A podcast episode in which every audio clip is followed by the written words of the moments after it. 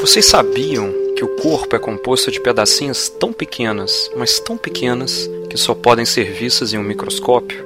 Essas pecinhas se chamam átomos. Tal como as pecinhas de Lego, elas foram montadas e desmontadas no decorrer de bilhões de anos. É impressionante, mas essas pecinhas que fazem parte do nosso corpo, do corpo de vocês, pode ter estado em uma estrela, em um meteoro e até mesmo num dinossauro.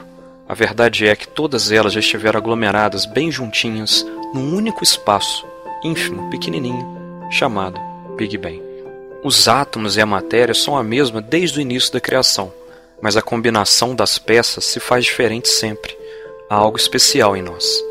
Os átomos do nosso corpo são diferentes dos que estão na pedra, por exemplo. Nós somos as únicas criaturas vivas que podem se perguntar: por que eu estou aqui? Quem criou o universo? E será que hoje vão reprisar o episódio de Chaves em Acapulco? De onde vem essa capacidade especial? Vem de algo chamado espírito.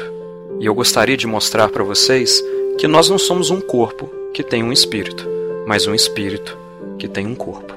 Nosso espírito é como um fio de prata que une todos os átomos ao redor do nosso ser, como um colar de pérolas. Quando ele se arrebenta, todas as pérolas voltam para o fundo do mar, para o mundo mas o fio continua a existir. Vocês acreditam nisso? É engraçado, pois é uma coisa que não podemos tocar nem ver, mas podemos sentir. Certa vez, um cosmonauta russo, que é um astronauta, gabou-se de ter ido ao espaço. Ele conversava com um neurologista cristão, um homem que operava cérebros e acreditava em Cristo. O cosmonauta disse: Fui ao espaço e nunca vi um só espírito, nem anjos, nem Deus. Isso não existe. O cirurgião meneou a cabeça e respondeu: Eu já operei os cérebros das pessoas mais inteligentes da Terra, mas nunca vi um só pensamento. Mas eles existem, não existem? Vocês concordam comigo? Quantas cores vocês enxergam no arco-íris, por exemplo? Sete, não é? Mas vocês sabiam que tudo que está abaixo do vermelho nós não enxergamos? Chama-se infravermelho. Essa e uma outra infinidade de cores existem abaixo do vermelho. E detalhe: a cobra pode enxergá-la e nós não.